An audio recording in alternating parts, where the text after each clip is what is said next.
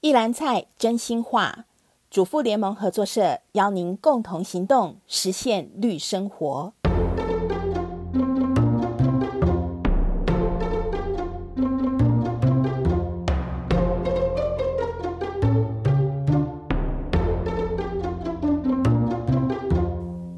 大家好，我是合作大小事单元的主持人淑慧。在这个单元里呢，我们要跟大家分享合作社的理念。人物故事，还有活动讯息。我们以共同购买、责任消费，试图要来改变世界的这个行动呢，从展开到现在，一转眼也已经走了三十年了。且容我继续以一班列车来比喻我们的共同购买行动。在这班列车上面呢，有贡献消费力的社员。也有贡献劳动力跟专业来服务社员、连接生产者的职员们，当然更少不了贡献生产力的农友还有生产者。这三十年来，我们在不同的时间、不同的机缘下，上到共同购买的这班列车上，我们扮演不同的角色，承担不同的任务，一起让这班列车持续前行。那加上的产品呢，是让我们的生命在共同购买的这班列车上面交汇一个很重要的连结。当年从一包米、一串葡萄开始，那到现在我们合作社架上的产品呢，少说也有上千种。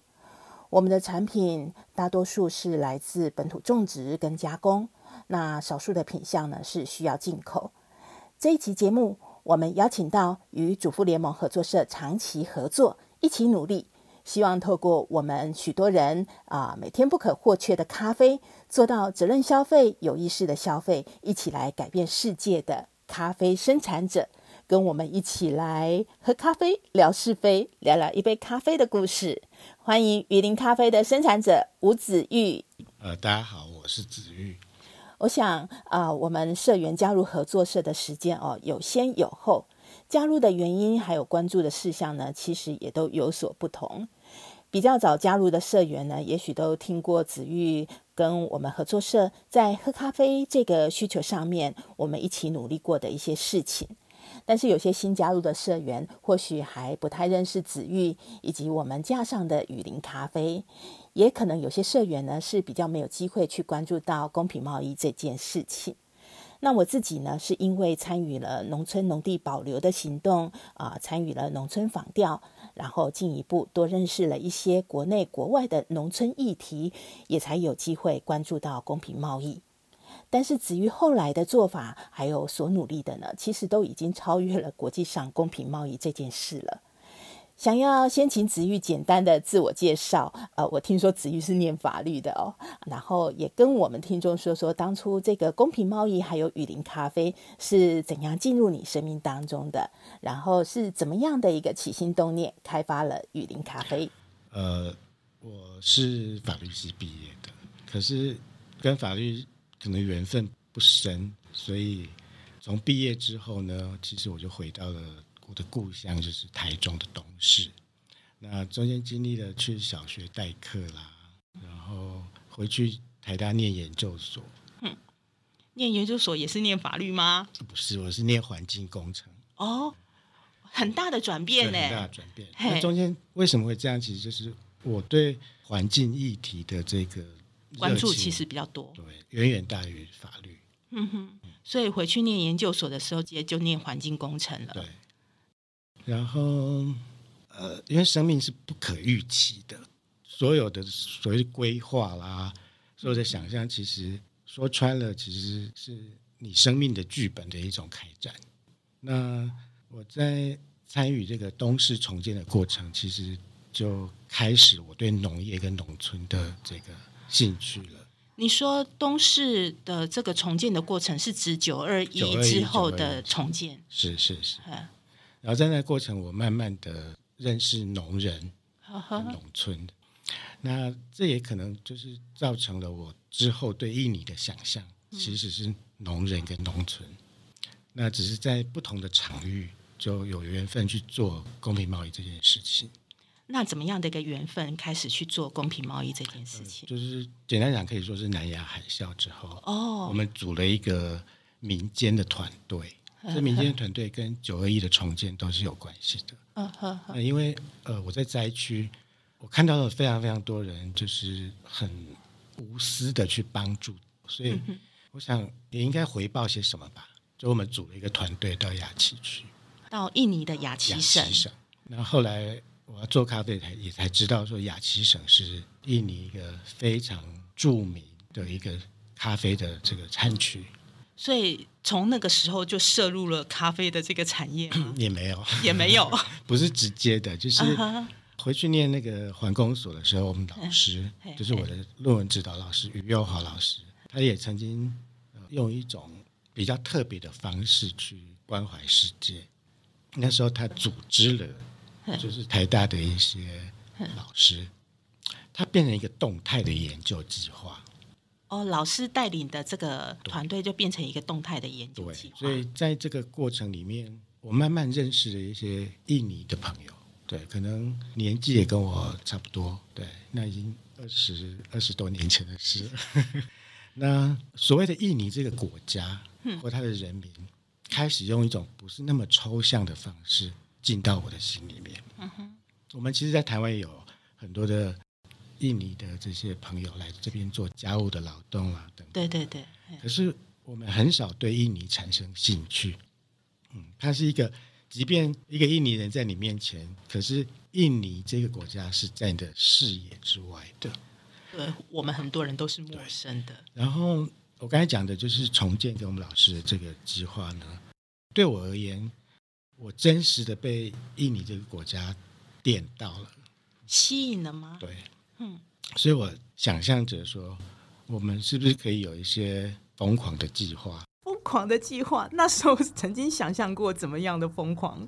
呃，其实后来就整个收敛到咖啡这个事情上面。哦，所以做咖啡其实是我的手段，而不是目的。嗯嗯，我的目的其实就两个，第一个是人跟人之间的彼此的看见，那这看见必须很具体。那第二个是对环境的这个。关怀，这是我主要要用咖啡做传达的两件事情。所以，如果你问我，我为什么取名叫雨林咖啡，嗯那我可以做一个最简单的回答，就是说，我们喝到的每一杯咖啡，所有的咖啡都来自于这个地球的雨林地区。哦，对，因为只有热带才能够种咖啡。嗯嗯，对，所以它是一个人为的过程。嗯嗯，是一个殖民。殖民经济蛮典型的一个作物，嗯、那它后面都有一些悲惨的历史。嗯嗯，这是一个殖民经济发展的一个过程，带来我们现在看到的这个咖啡产业的现状。那所以我锁定咖啡其实是一个冒险，那是一个生命的冒险。嗯嗯，之前没有预想到说我会来做咖啡，完全没有。说真的，咖啡这个产业，其实在国际 上面是蛮庞大的一个一个产业。它牵涉到的这些呃相关的资源的一个分配，或者是说资源的一个使用，还甚至牵涉到就是政治方面的一些事情。所以它的牵连其实很庞大。是那时候对我们来讲，因为我在就是印尼有几个朋友，然后我们就开始说我们要往咖啡这个这个。他们有给你踩刹车吗？是我一直冲，然后他们也就傻傻的跟着。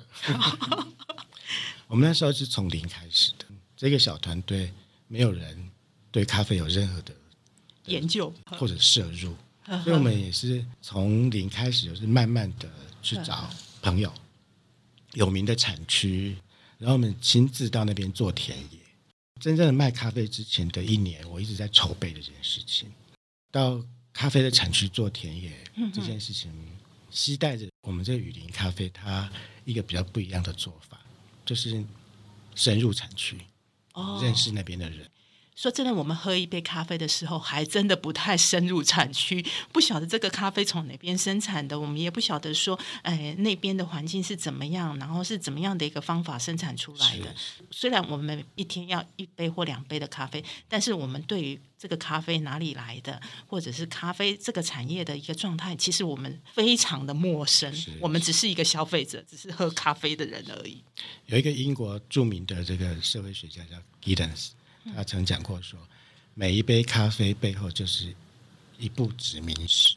嗯，咖啡产区的人其实没有主体性，这个当初可能是被巨大的暴力所逼迫，嗯嗯、他们才去种咖啡的。可是后来慢慢形成了一个产业。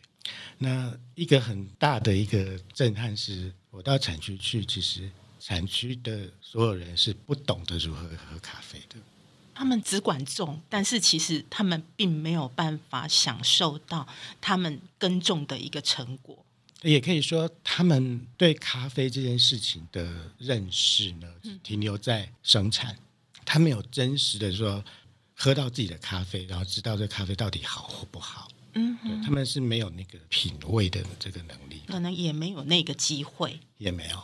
所以当初我觉得，他们咖啡农的主体性的建立其实是很重要。他们大多数人不晓得，嗯，这个是殖民主义的后果。他们就是接着父辈那一代一直传下来，嗯、然后也不知道他们种的咖啡之后到哪里去，被谁喝，用什么方式喝。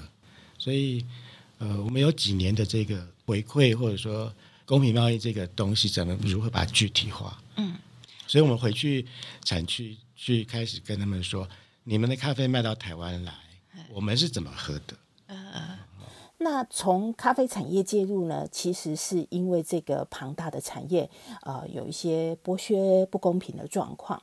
呃，那个剥削呢，其实不只是对环境的，还包括对种咖啡的农民们啊、呃，他们的劳动耕作无法得到一个相对等的一个报酬。啊、呃，我们前面也说了哦，就是目前国际上的这个咖啡产业可以说是殖民经济发展的一个成果。那后来国际间呢，啊、也有公平贸易的一个倡议，但是紫玉的雨林咖啡哦，好像没有特别去强调公平贸易啊、把它放在这个咖啡标签上面，啊、是因为发现公平贸易好像沦为商业行销的一个名词而已，那个精神呢，也并没有真正的被落实在这个咖啡的生产跟交易上面，所以紫玉也就有一些更具体啊、更直接、走得更前面的一个做法。呃，子瑜是不是可以跟我们来说说国际上的这个公平贸易是怎样运作的？然后你又在这当中发现了一些什么样的一个问题？其实公平贸易之间这个议题呢，嗯、其实是西方的白人对他们殖民史的一个赎罪、反省、赎罪，所以他并没有一个所谓标准的一个做法。那你只要有了这个公平贸易这个名词，就刚刚刚所谓讲的。其实你就沾了这个这个光啦，你就可以去宣称你的是公平贸易。嗯嗯。那公平贸易变成是一个名词，而不是动词。嗯哼。那我希望我们做的是，它是一个实体的一个展现。那也是台湾在这个世界上呢，我们可以等于开了一个方向。那我我们那时候规划了很多东西。是。那有一部分是回馈当地的大学发奖学金的。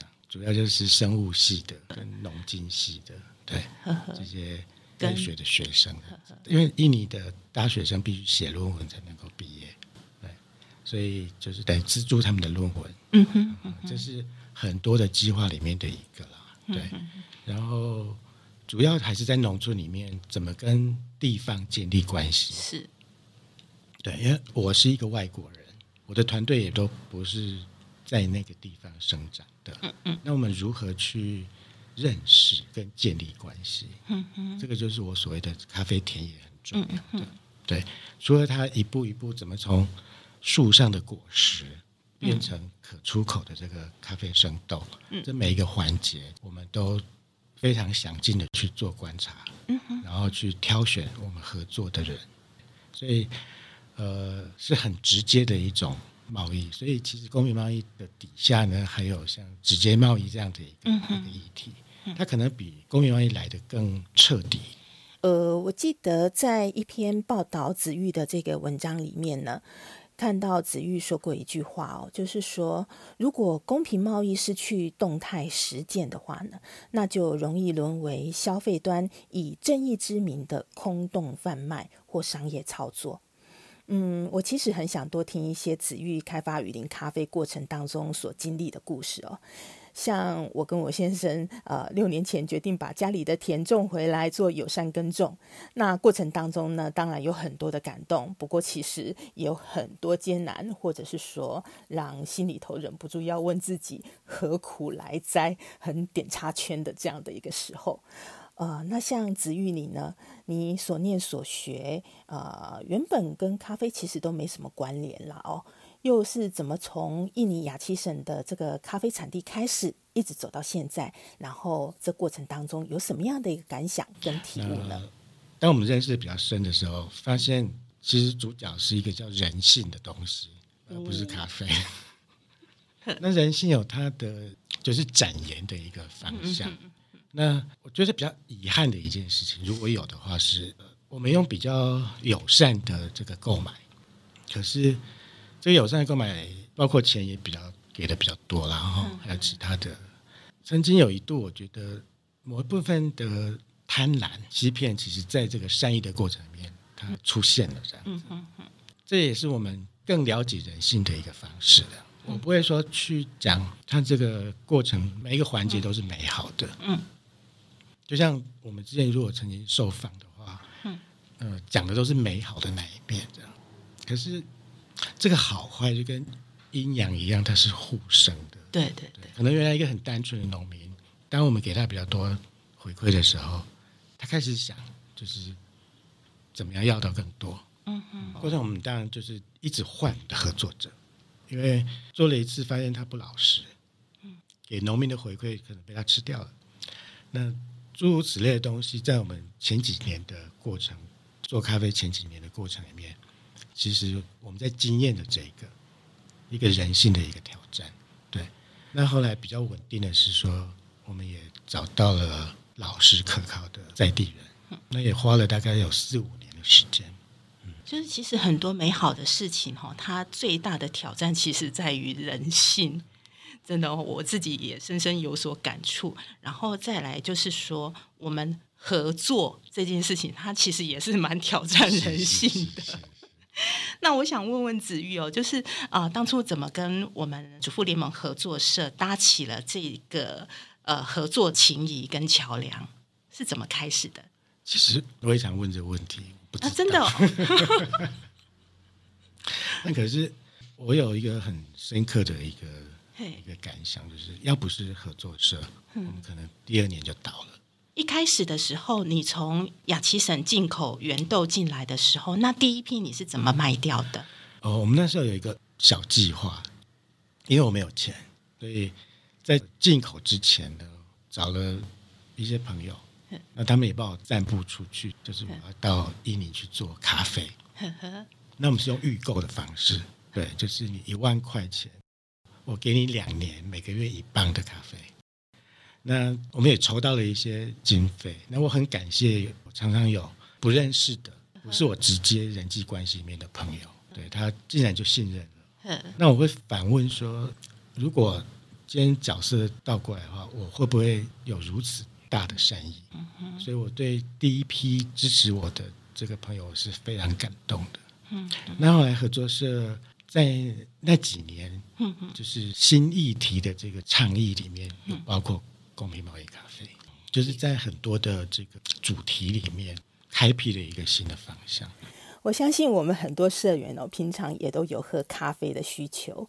而我们这些日常饮食消费的需求呢，怎么样经由有意识的去选择一个好的、负责任的生产者来供应满足我们的需求？我想这也是我们共同购买行动啊、乃至于组成合作社哦，呃，一个很重要的原因啦。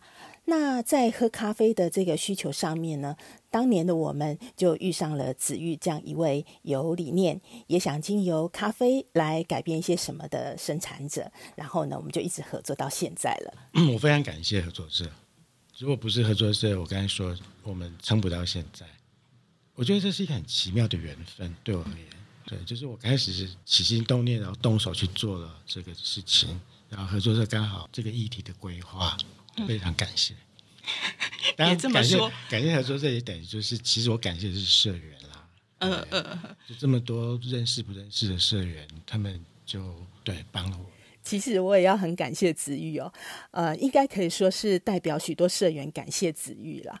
呃，因为像啊、呃，我当年刚接触认识公平贸易这个议题的时候呢，在市面上我要买咖啡豆的时候，就觉得好为难哦。然后我入社之后呢，我就觉得好简单哦，我只要拿架上的雨林咖啡，就可以让我在啊、满足咖啡需求的时候呢，还能够兼顾到公平贸易，然后也把这个消费的一个合理的利润回馈到印尼的咖啡产地种咖啡的农民身上。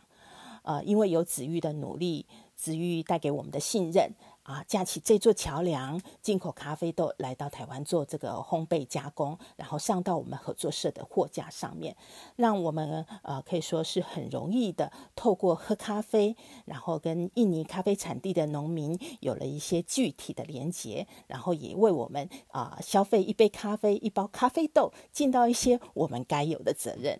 这个很不敢当啦，就是。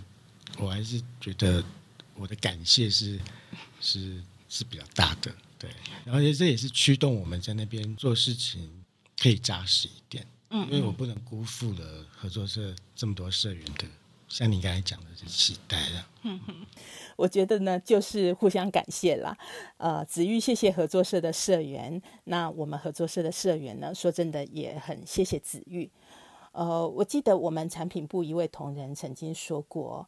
说开发一个产品呢，就像生一个孩子一样。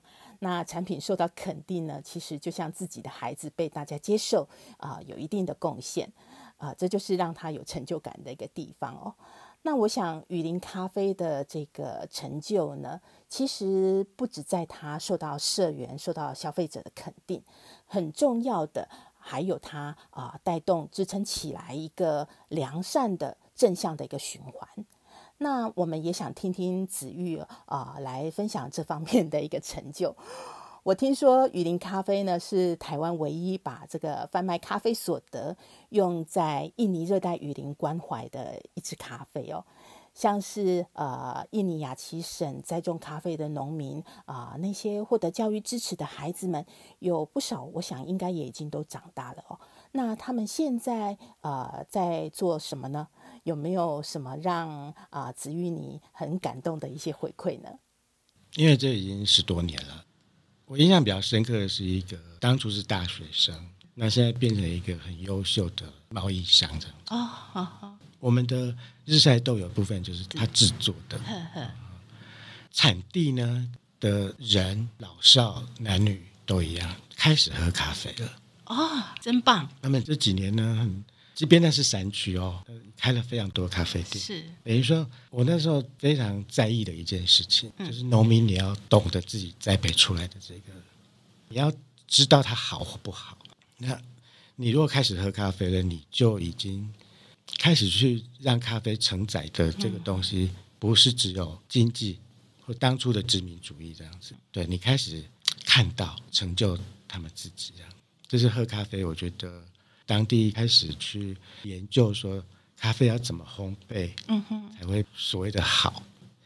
咖啡的品质呢，其实必须用你的舌头来决定。是对，那他们开始做这一件事情，然后非常的蓬勃。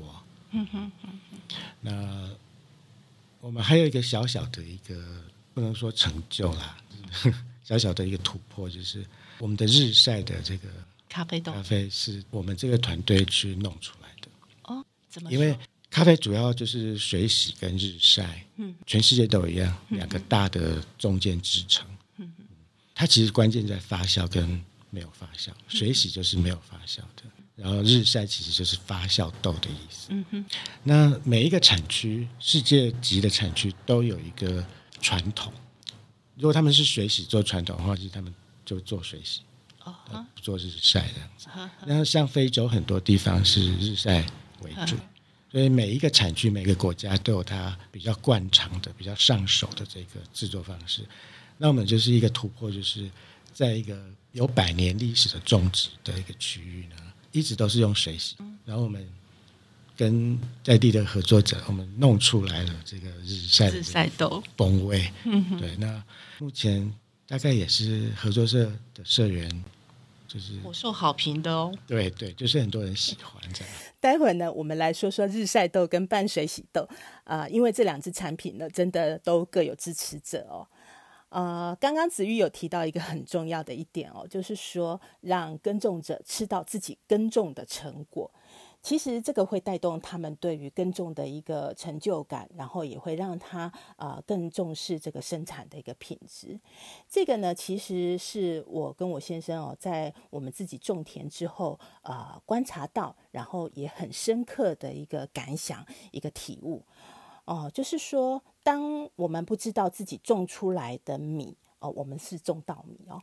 当我们不知道自己种出来的米好不好吃的时候呢，呃，我怎么去跟我的消费者说我们的米怎样的一个好吃，然后去推荐我们的米？我没有实际的感受，其实我就很难去叙述、去说明。那现在的农业现场呢，其实也存在着这样的一个问题哦。呃，像许多种稻的这个农友，其实他们呃吃不到自己种的米，所以他们就以追求量为优先，收成的这个量多。就可以直接为他们带来更多的收入，所以他们并不 care 品质。然后为了要冲那个量哦，可能就会有这个化肥的过量使用，或者是说呃农药过度使用这样的一个状况。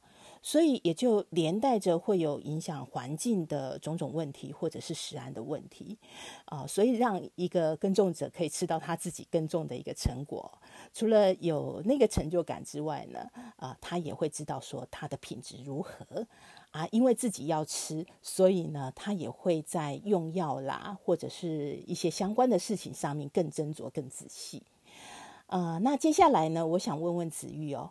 这样的一个人生大转弯，原本是念法律的，然后后来念环境工程，啊、因为协助了南亚海啸的一个重建，而跟印尼的牙七省结下了不解之缘，然后开启了后续的这个咖啡事业，成为一个咖啡生产者。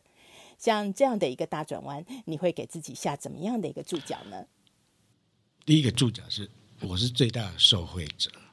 其实在这个过程。嗯，就是我真实的去摄入了这个经验，嗯，就是我的生命经验里面有一段是非常非常真实的，嗯哼，而且充满了正面的能量跟想象这样。嗯，那自己的收获其实是一个生命经验的开拓了，嗯哼，所以我说我自己受惠最多是指这个方面，嗯。其实是自己的人生经验更丰富了，然后呃，回过头来看这样的一段路程呢，真的就觉得很值得哦。那最后呢，我想请子玉来跟我们分享这个日晒豆跟半水洗豆这两支咖啡的一个不同风味。呃，像我们制作人友慧哈，他就很喜欢日晒豆。但是也有些社员其实不太能够接受，我就不太习惯雨林咖啡日晒豆的一个风味啊，我都选半水洗这一支哦。不过我先生呢跟友慧一样哦，就都很喜欢日晒豆。那我们家呢其实就是这两种豆子都有。呃，子玉会呃怎么建议社员来做选择呢？或者是说怎么冲出一杯好咖啡呢？嗯，这个选择就是每个人的口味，口味，对他的偏好，所以这个是自由选择的。嗯。那一杯好的咖啡，我如何冲泡？嗯，我觉得还是回归到自己的感受，就是你的味觉的，嗯嗯，对，你的身体是很诚实的，身体它不会跟你说谎，所以你只要喝到好的咖啡，你的身体会，你不用说服自己啦。那对我来讲，你就是找出你的冲泡的乐趣，对，因为有时候浓淡啦，这个会有差异。